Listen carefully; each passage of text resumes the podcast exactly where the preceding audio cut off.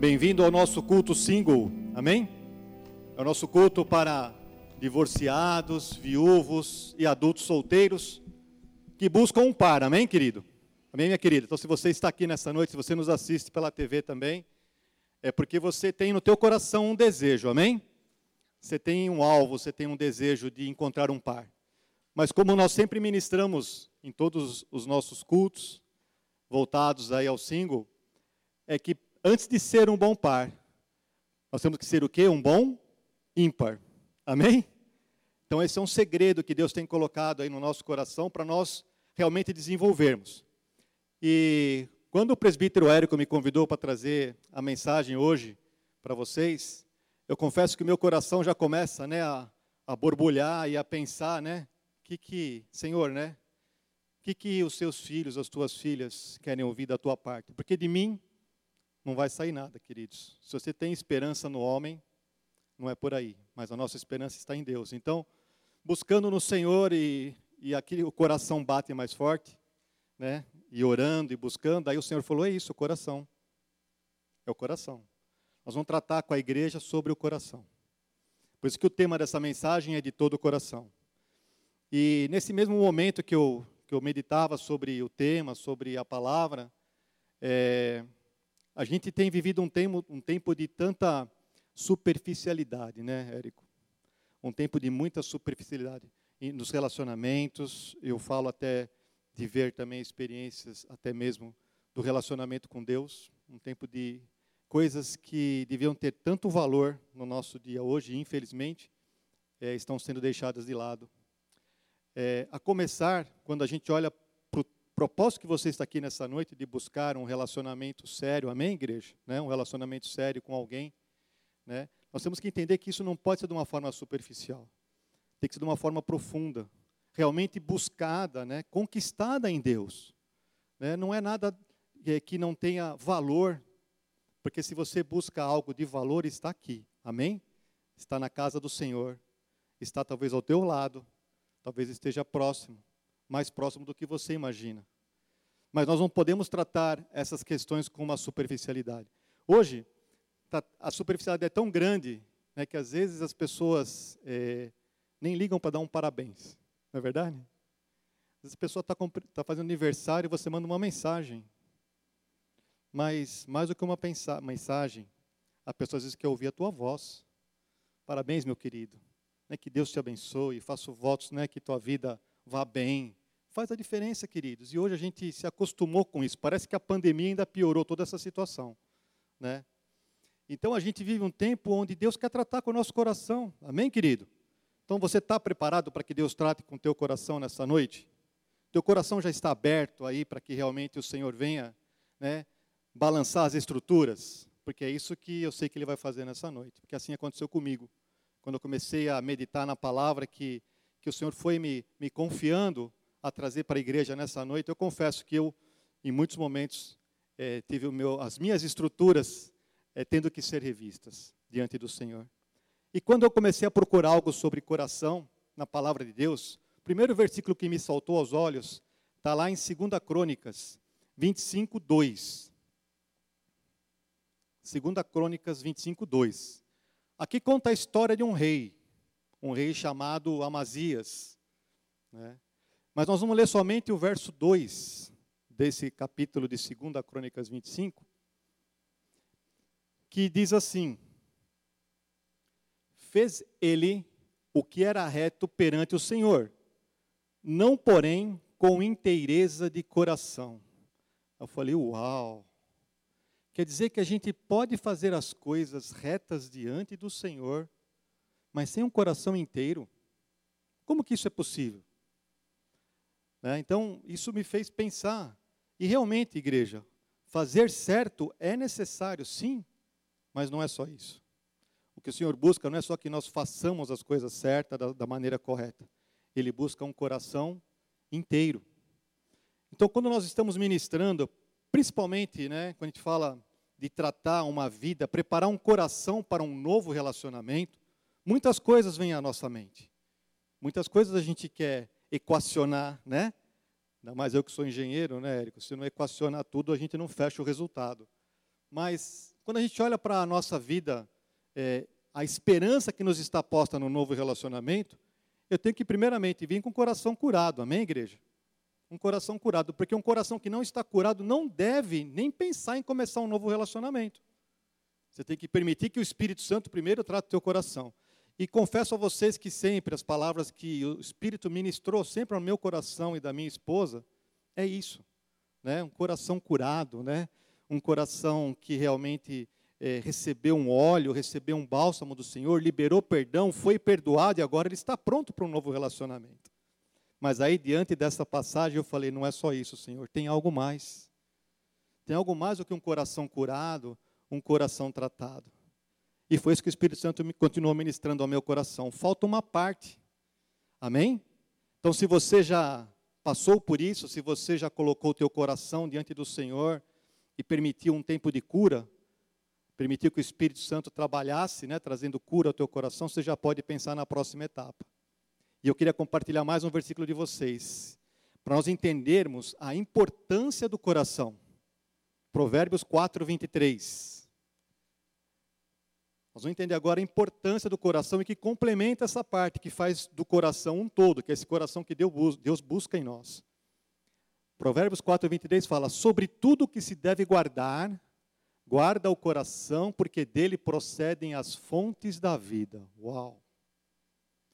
Quer dizer, todas as fontes da tua vida estão no teu coração. Isso significa que as nossas emoções, o nosso intelecto, a nossa vontade, a nossa vida está no nosso coração. Por isso que Salomão, nesse provérbio, com muita sabedoria, fala sobre tudo que você deve guardar, guarda o teu coração. Então, se você já tem um coração curado, mantém esse coração curado. Amém, igreja? Né? Mas também, em Jeremias 17, 9, fala que o coração é enganoso. E aí você pensa assim, poxa, eu tenho o meu coração curado, eu tenho que guardar o meu coração do quê? Realmente do engano. Porque às vezes as nossas vontades, os nossos desejos nos conduz a um caminho que não é o caminho que Deus preparou para nós. E nos leva a realmente entender um desafio. Qual o desafio nosso para um novo relacionamento, para começar um, um novo relacionamento com o seu par, né? É ter um coração inteiro, inteireza de coração. É como não aconteceu com aquele rei fala que ele não tinha inteireza de coração. Mas nós temos que nos preparar para ter um coração inteiro, né? diante do Senhor em primeiro lugar, depois diante do nosso Pai. Ok? Então eu queria fazer um exercício agora com vocês. Feche os seus olhos nesse momento. Queria que o Espírito Santo que está aqui nessa noite, queridos, não sou eu. O Espírito Santo tem a liberdade. Amado Espírito Santo, nós te damos toda a liberdade agora, nessa hora. O mover é teu, é o Senhor quem fala com o teu povo, com os teus filhos. E eu te peço nessa hora, que tudo for contrário caia por terra no nome de Jesus. Queridos, eu queria te convidar que nessa hora você coloque o teu coração naquilo que Deus já preparou para você. Aquilo que você está sonhando nesse momento. Aquilo que é o teu maior sonho eu queria que você agora, com os olhos fechados, pensasse nele, mas pensasse com o coração, como nós falamos agora. Deixa o Espírito Santo trabalhar no teu coração. Deixa o Espírito Santo trabalhar. Trabalha, Espírito Santo. Tu és o autor da obra. Tu és o autor dos sonhos. Nós cantamos aqui, declaramos que os sonhos do Senhor são maiores do que os nossos. Trabalhe, Espírito Santo. Trabalhe, Espírito Santo. Continue olhando para esse sonho. Quanto mais você pensar nesse sonho, mais o Senhor vai dar detalhes para você. Quanto mais você buscar de coração inteiro, mais o Senhor vai começar a lapidar esse sonho. Amém? Didi, me faz um favor, vem aqui comigo. Quero chamar o Didi aqui à frente. Continue com o teu pensamento no, no sonho, não muda. Continue com os seus olhos fechados.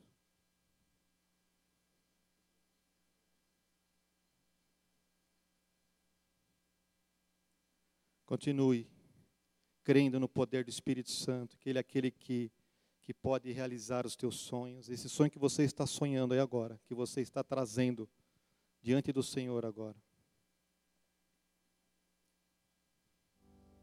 Aleluia, Espírito Santo.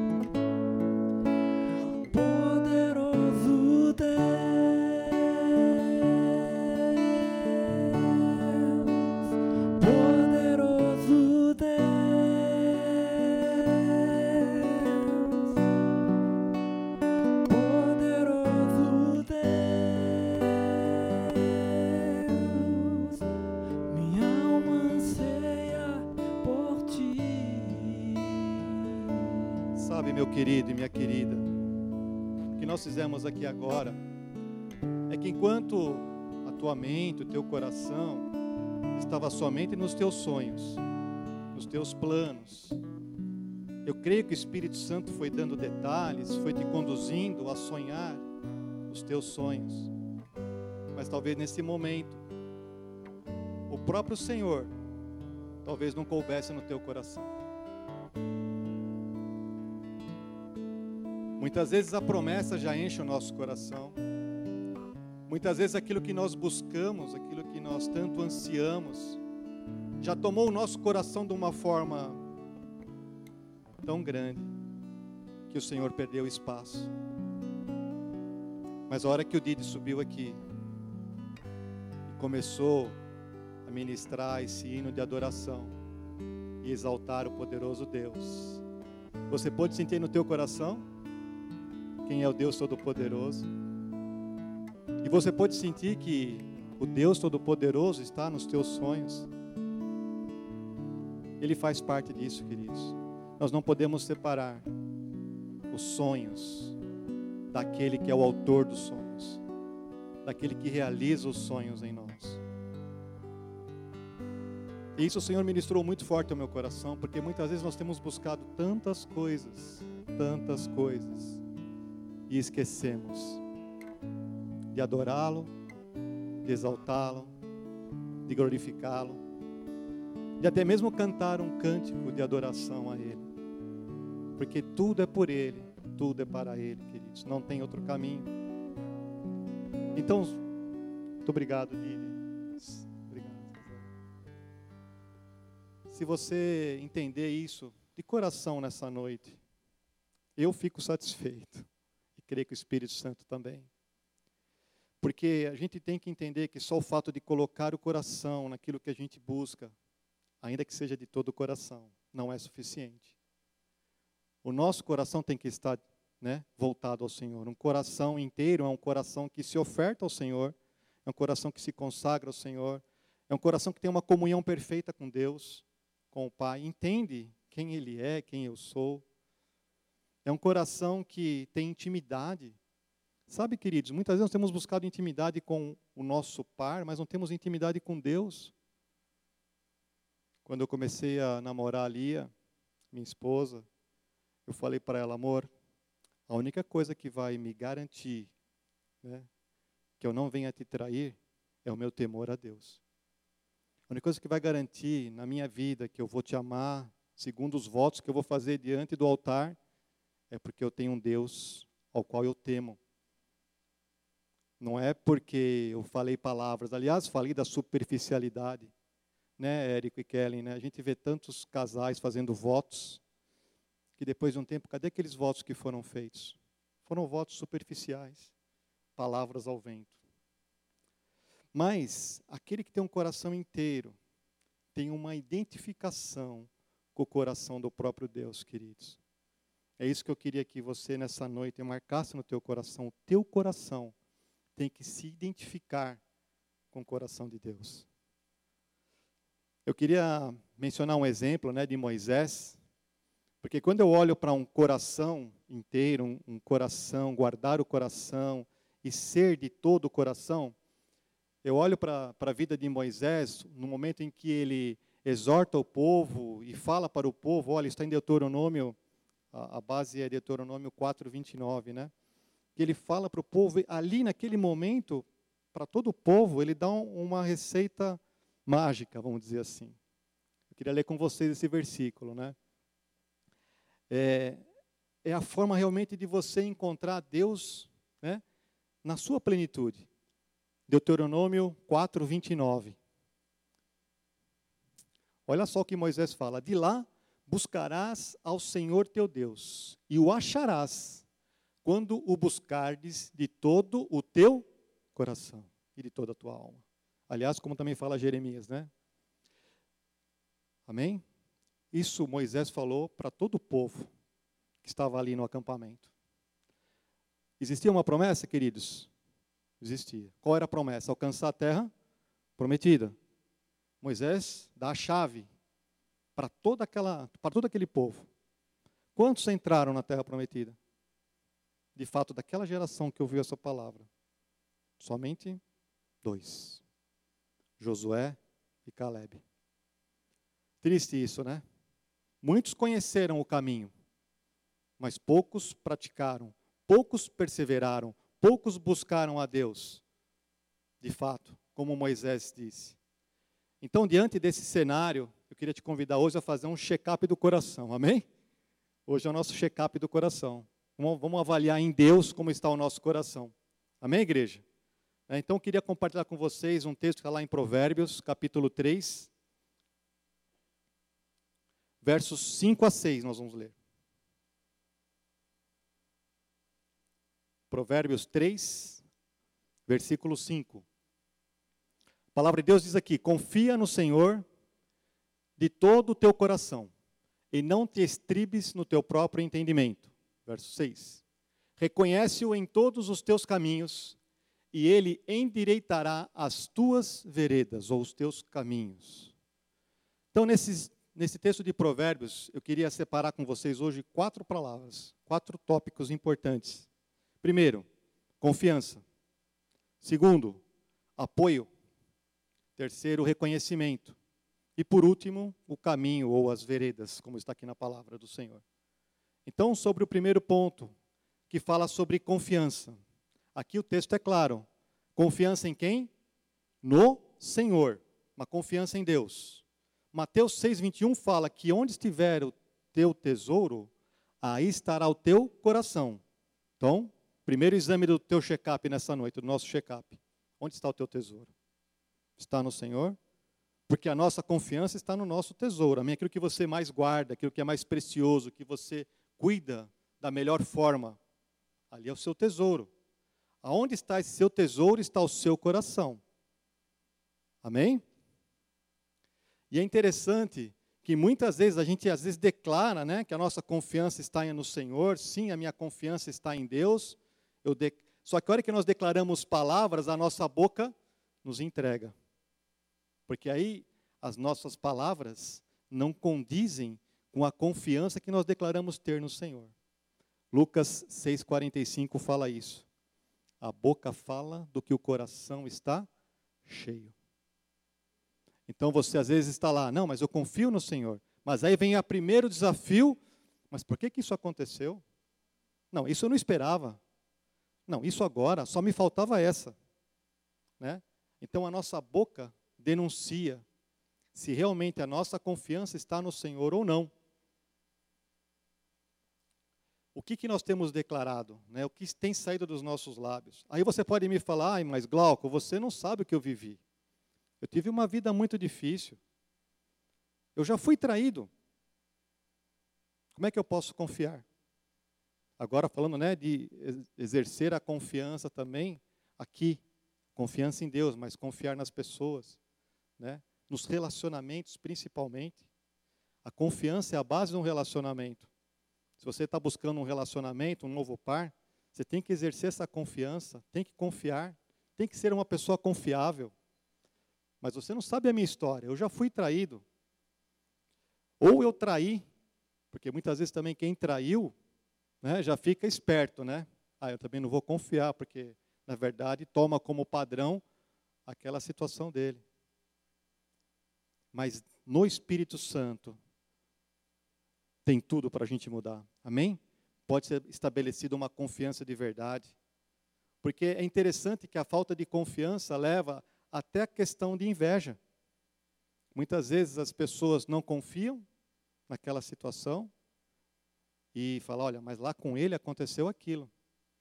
Por que, que ele tem por que, que eu não tenho? Por que, que ela tem por que, que eu não tenho? Está confiando mais nas coisas né, no que tem acontecido e não a confiança colocada no Senhor em primeiro lugar. Amém, igreja? Então aqui o versículo é claro, a nossa confiança tem que estar no Senhor. Amém? O segundo ponto que a gente viu nesse versículo fala sobre apoio. Né? Ele fala: não te estribes, não te apoie no teu próprio entendimento. Às vezes nós estamos nos apoiando em opiniões que foram formadas com base nas experiências passadas. Né? Às vezes, traumas, frustrações que ficaram para trás têm sido a base do nosso apoio. Ah, mas isso aconteceu lá atrás, vai acontecer de novo. Não, não vai acontecer de novo, não, meu querido. Porque o Espírito Santo está nessa história. Ele vai mudar a situação. Não é porque você passou aquilo no passado, aquela dificuldade, que agora não vai ser diferente. Então, pegue isso e deixe de lado. Como nós falamos aqui de Josué e Caleb, né? Bom, o que, que eles enxergaram lá? Né? Uma terra que mana leite e mel. O que, que os outros enxergaram? Uma terra de gigantes. Né? Eles estavam se apoiando no seu entendimento. Olha, nós somos lá e lá só tem gigante. Não é assim? Mas Josué e Caleb não, eles estavam determinados. Eu entendi que essa terra é aquela terra que o Senhor me prometeu. E eu, não, eu vou tomar posse dela. Não vou deixá-la. Né? Muitas pessoas vivem se apoiando em pessoas, né? buscando nas pessoas o apoio e se frustram porque não vão receber o apoio das pessoas, né? ou até o apoio na própria pessoa. Em você, como eu estou, estou bem, né? sem barriga, fiz uma plástica agora, estiquei aqui, né? estou me melhorando porque eu vou procurar um par, né? já pintei até o cabelo. Confiança em si mesmo. Não vai ser o seu corpo, meu querido minha querida. Né? Aliás, ficou uma dica, Provérbios 15, 13. Fala que o coração alegre formoseia o rosto. Olha só que demais. Não nem fazer plástica. Nem dar uma esticadinha daqui dali e puxar. Se você tiver um coração alegre, o seu rosto vai ser formoso, porque ele vai refletir o rosto de Deus. O rosto do Espírito Santo, a face do Espírito Santo. Uma pessoa que tem o Espírito Santo com ela, que caminha alegre, né, ela é formosa. Terceiro ponto que eu falei, reconhecimento. Sabe, queridos, como é importante, em primeiro lugar, a gente reconhecer quem é o Senhor. Ele deve ser o número um da nossa vida. O Senhor é o número um. Devemos reconhecê-lo e ser gratos a Ele. Amém, igreja? Porque a gratidão vai te levar a realmente alcançar coisas maiores. Nós temos que ser gratos naquilo que nós temos. Reconhecer o Senhor, tudo que Ele tem feito, e já agradecer. Se você quer dar um passo de fé maior, já agradeça pelo que você vai receber. Quanto maior for a tua fé, já seja grato pelo que você vai alcançar. Josué e Caleb já eram gratos pela terra que eles iam conquistar. E você? Já está agradecendo ao Senhor aí pelo que você vai alcançar? Sabe, também tem um reconhecimento de quem a gente é. Quem nós somos, quem você é em Deus. Quem você é? Você é gafanhoto? Porque é o que os espias falaram, né? Aos olhos, aos nossos olhos, o que é pior ainda, né? É a forma como eles mesmos se enxergavam. Aos nossos olhos, nós éramos como gafanhotos numa terra de gigantes. Josué e Caleb não viram assim. Então, quem eu sou em Jesus? Quem eu sou no Senhor? Queridos, vocês têm que ter essa identidade clara, né, marcado. Né? Muitos ficam vivendo né, a identidade de vítima. Ah, porque você não sabe o que aconteceu comigo, Glauco. Volta aquela história, né? Queridos, eu passei por muitas dificuldades também. E sobrevivi. Por causa do Senhor. Por causa do Senhor. Ah, você não sabe o que aconteceu comigo. Eu fui abusado. Eu fui espancada. No meu relacionamento anterior, eu fui humilhado. Eu fui enganado. Querido, minha querida, entenda uma coisa por vez. Jesus passou por todas essas coisas. E é nele que você vai encontrar a cura para isso. E tua verdadeira identidade, porque ele veio para te fazer filho de Deus, amém? Em Jesus, João 1,12 fala que ele nos deu o poder, aqueles que o receberam, lhes deu o poder de serem feitos filhos de Deus. Então você é filho, você é filha, eu sou filho. Nós não somos mais vítimas de uma situação. Ah, eu sou vítima de um relacionamento passado. Não, esquece, apaga essa história. Deixe isso para trás. Você é uma filha preciosa do Senhor. Você é um filho precioso do Senhor que tem valor, né? Sai desse papel de vítima, né? Não, não adianta. Vira a página.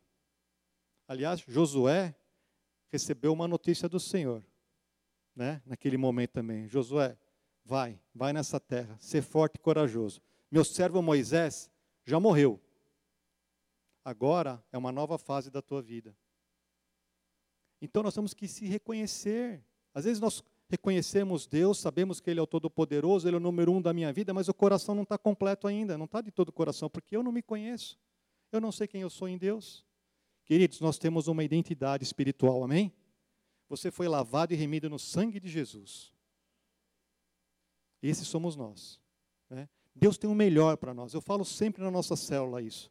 Nós somos um povo separado, escolhido, e as bênçãos maiores e melhores estão para nós. Não abra mão disso. Eu poderia haver um amém melhor. Não abra mão disso. Os melhores lugares, o melhor par, o melhor homem e mulher que vai completar a tua vida, o Senhor já preparou é para você, minha querida e meu querido. Não é para outro. Você tem que entender isso. Né? É interessante que Tiago 4,8, eu queria ler com vocês esse versículo, porque se tem uma coisa que nós temos que parar nesse papel né, de vítima, é esses altos e baixos. Porque quem é vítima está assim, uma hora está lá no alto e uma hora está embaixo. Tiago 4,8 fala assim: Chegai-vos a Deus. Amém? Estamos chegando a Deus ou não? E ele se chegará a vós outros. Purificai as mãos, pecadores, e vós que sois de ânimo dobre, limpai o coração. Sabe o que é ânimo dobre? É ânimo inconstante. É altos e baixos. Né? O Senhor fala assim: limpe o teu coração disso. Amém? Vamos fazer um check-up do coração aí. Estamos aqui juntos ainda ou não? Limpe o teu coração desse ânimo dobre. O Senhor te fez filho e filha amada. Creia nisso. Né? Ele tem o melhor para nós. E por último, né, que esse texto nos fala nessa noite, é acerca dos caminhos, né, das veredas. Fala que Provérbios, como eu li, né, Provérbios 3, cap, é, versículo 6. Provérbios 3, 6. Então, reconhece em todos os teus caminhos e ele endireitará as tuas veredas. Então, meus queridos, esta é a consequência dessas atitudes que nós falamos: de ter confiança, de entender em quem você está colocando o seu apoio e também de reconhecimento. Aí o Senhor vai endireitar os nossos caminhos, ou seja, o Senhor vai preparar os teus passos. Olha que demais. O Senhor não vai te deixar errar. Ele vai conduzir a tua vida, porque dessa maneira ele vai conduzir os teus passos para a promessa. É uma verdade, é o que está aqui. É o que eu falo, né? É uma correção de rota né, o GPS de Deus, né? Quando você erra um caminho, né, Didi? Aí o GPS fala, corrigindo a rota, não tem problema. Ele já traça uma rota rapidinho, né? Não te mostra uma alternativa de caminho. Assim é com o Senhor. Ele está já traçando uma nova rota. Né? Veredas, caminhos, falam de trajetória, falam de história. Nós temos um passado, tivemos uma vida anterior a isso. Mas nós não vamos viver dela. Então, o que está para trás, ficou para trás. Agora temos que olhar para o novo que Deus tem, para o alvo que o Senhor tem para as nossas vidas. Isaías 43, verso 18, por favor. Esse texto é maravilhoso. Quando fala de caminho. Isaías 43, 18. Não vos lembreis das coisas passadas, nem considereis as antigas. Verso 19. Eis que faço coisa nova, que está saindo à luz. Porventura não o percebeis? Eis que porém um caminho no deserto e rios no ermo. É interessante que nessa passagem, o Senhor fala assim: Ei, vocês não perceberam ainda? Eu estou fazendo uma coisa nova. Amém? E às vezes a gente não percebe. O Senhor está preparando os passos, dirigindo, conduzindo as nossas vidas. A gente não percebeu ainda. Perceba algo novo do Senhor para a tua vida. Olhe, olhe para os caminhos que Ele está te conduzindo. São coisas novas que o Senhor tem para nós. Não vamos estar presos às coisas do passado. O versículo foi claro aqui: deixe para trás as coisas do passado. E vamos olhar para frente. Mas percebam o que o Senhor está fazendo. Estejam atentos àquilo que Deus está fazendo. Nós não temos como falar de correção de rota se não falar da vida de Davi, do rei Davi. É, a gente menciona, né, às vezes, e também está na palavra, em Atos 13, 22, que Davi foi conhecido como um homem segundo o coração de Deus. E por quê? Davi foi perfeito? Davi foi ungido ali, né, no pasto pastor de ovelhas, recebeu a unção de rei, mas ainda não era rei. Né? Já tinha a unção do trono, mas ainda estava no pasto. Que interessante, né? Mas o coração dele já estava lá na frente. Davi foi ungido rei, depois reinou, e durante o seu reinado, né, pecou, errou, né, cometeu vários erros, mas uma coisa Davi fez: e se você quiser a resposta para o porquê que Davi é conhecido como um homem segundo o coração de Deus, você pode ver o Salmo 51. Primeiramente, ele confessou os seus pecados,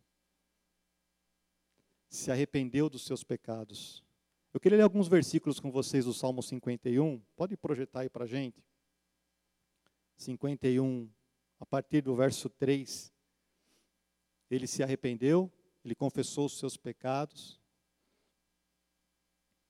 Mas uma coisa que Davi nunca queria perder era a comunhão com Deus. Salmo 51, 3. Olha só. Pois eu conheço as minhas transgressões e o meu pecado está sempre diante de mim. Verso 4. Pequei contra ti, contra ti somente, e fiz o que é mal perante os teus olhos, de maneira que serás tido por justo no teu falar e puro no teu julgar. 5. Eu nasci na iniquidade e em pecado me concebeu a minha mãe. Então Davi começa a descrever a situação de homem dele reconhecendo que em Deus ele precisava do perdão, que estava arrependido. No verso 10, vamos no verso 10 agora.